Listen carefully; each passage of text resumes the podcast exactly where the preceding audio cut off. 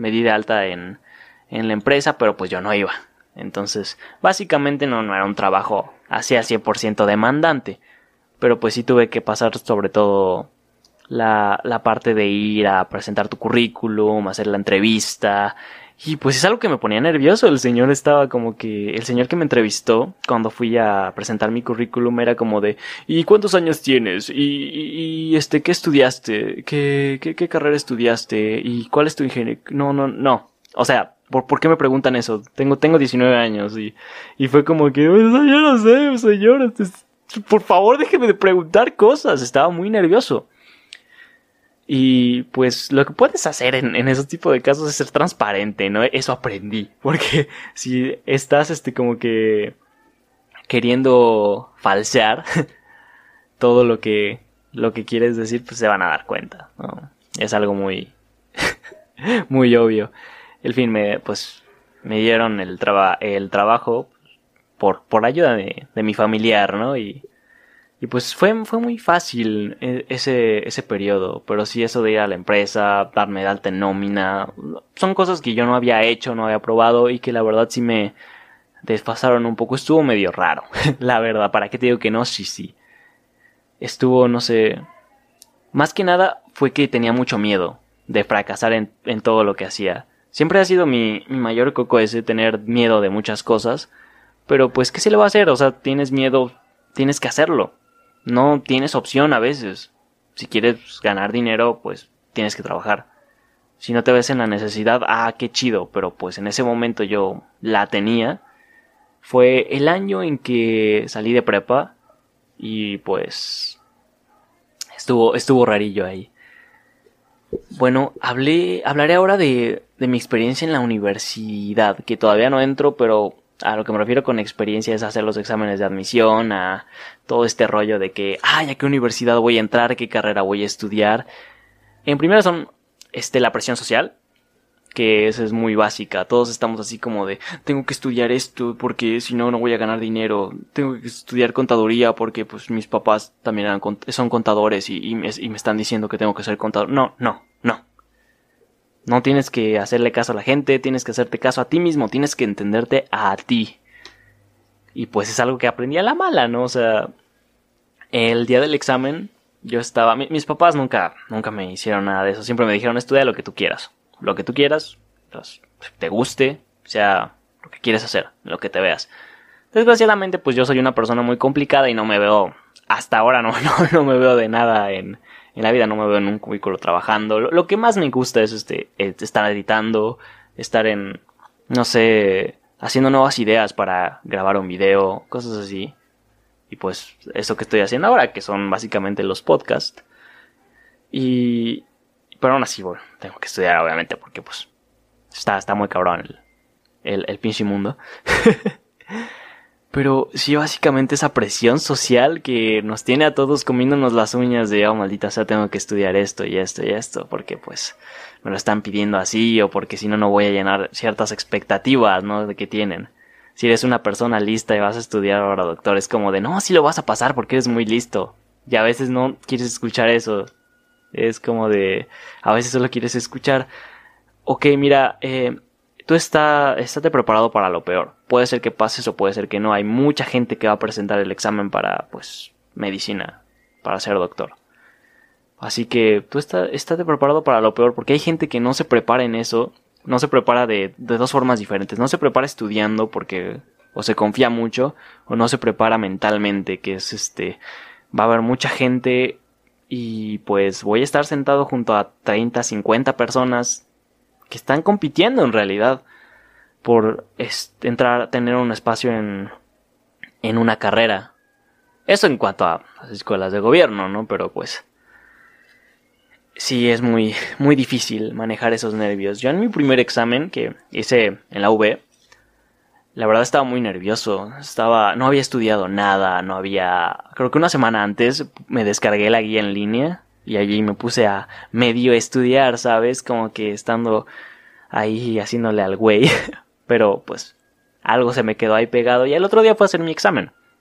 Estaba, según yo, normal, pero cuando vi la tremenda cantidad de gente que estaba formada afuera de la escuela, me quedé como de wow, es impresionante. Fui de los primeros tal vez 50 en llegar y yo decía, wow, hay mucha gente.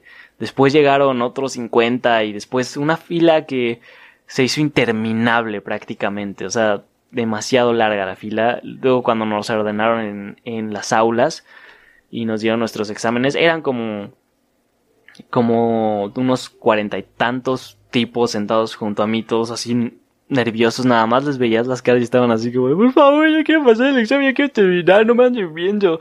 Y yo así, todo nervioso, incluso me acuerdo mucho que temblaba mi lápiz. O sea, hacía temblar mi lápiz demasiado rápido porque pues yo andaba todo tembloroso. No solo mis manos, o sea, todo, todo, todo ya andaba temblando. Andaba muy nervioso. Pero, pero sí es algo que, que hay que manejar mucho, eso de la presión social, los nervios, eh, ¿Qué pasó con el examen? Que quedé en recorrimiento. Creo que lo pasé, pero como eran de las de la de las carreras menos solicitadas que presenté para mecatrónica en ese entonces, cosa que pues no voy a presentar ahorita, voy a presentar para publicidad y marketing.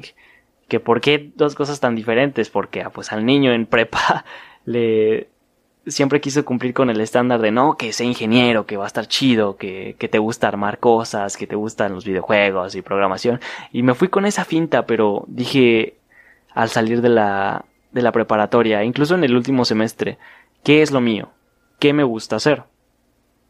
Y en base a ese planteamiento cambié de carrera y dije, no, la verdad es que la ingeniería, por los números, por todo ese tipo de cosas que a mí se me complican, a mí, mi persona, pues no puedo escoger esto, por la, verdad me aburriría, la verdad no sería, sería muy pesado para mí tener esa, esa carrera, tener que pasar esa carrera. Y pues me pasé a, a este publicidad, ¿no? Ahorita. ¿Qué pasó con el examen? Pues quedé de recorrimiento, la verdad me quedé pues como que muy, muy fatal, me deprimí un poco porque pues, no había estudiado, la verdad. No había estudiado, pude haberlo hecho mejor. Y que decidí en vez de pues checar el recorrimiento y todo, todo eso, pues dije, ¿sabes qué? Me voy a ir a, a trabajar con, con mi familiar que está en, en Campeche, ¿no? Después de eso ya diferentes experiencias porque mi recomendación, si te vas a tomar un año, capacítate en otras cosas. Yo me capacité en AutoCAD, este, estuve viendo muchos videos de cómo editar, de cómo, de cómo jugar con el audio, Estuve también viendo videos de, de, diferentes cositas, pero siempre mantente ocupado porque si le das espacio al ocio nada más, te vas a deprimir, no vas a saber qué hacer y te vas a frustrar. Y pues básicamente eso, ¿no? Ahorita que estoy a punto de presentar mi examen, de nuevo, ya me siento, es completamente diferente porque ya trabajé esos nervios que tenía, y ahorita estoy preparado mentalmente para ir, sentarme y sobre todo pues aplicar los conocimientos que he estado estudiando como durante seis meses.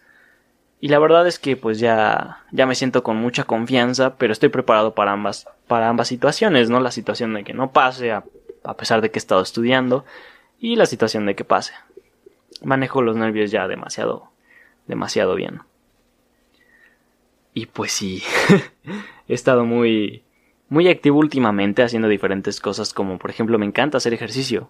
Soy muy flojo, pero pues la verdad es que sí me gusta hacer ejercicio. Antes hacía básquetbol, ahorita ya no hago por una serie de problemas en las rodillas, pero pues siempre me encanta el ejercicio, pues es un excelente es un excelente método para mantenerte activo y para pues estar en forma y estar bien contigo mismo. Muchos complejos que tenía antes de, oh, estoy gordo y así. Todavía los tengo, sí, pero pues trabajo sobre eso también. Sí, y la verdad es que es muy bueno trabajarse uno mismo para estar bien. Porque imagínate si, si todos estuviéramos así como, como en un círculo de depresión de que ay me odio a mí mismo, no quiero, no quiero salir de mi casa, no quiero, no quiero hacer nada. Pues no, la verdad es que pues no, no hay cabida para eso en este, en este mundo tan, tan celoso. Bien dicen que pues tú puedes estar parado y, y la vida sigue. La vida sigue, el mundo sigue girando. Pero, pero pues bueno, sí, es muy importante trabajar sobre sus errores y, y siempre hacerse uno mejor persona. Nunca es nunca regresarse a lo que eras antes y no quedarse en lo mismo siempre. Tienes que avanzar y, y comprenderte mejor, siempre, siempre para, para lo mejor de ti, siempre dar lo mejor de ti también. Y bueno, eh, creo que hasta aquí ha llegado el podcast de esta semana, el primerito. La verdad es que me gustó mucho hablar, hablarte a ti, con ustedes. Y pues lo seguiré haciendo, la verdad es algo muy, muy bonito, muy bonito. Y pues, ¿qué más puedo decir?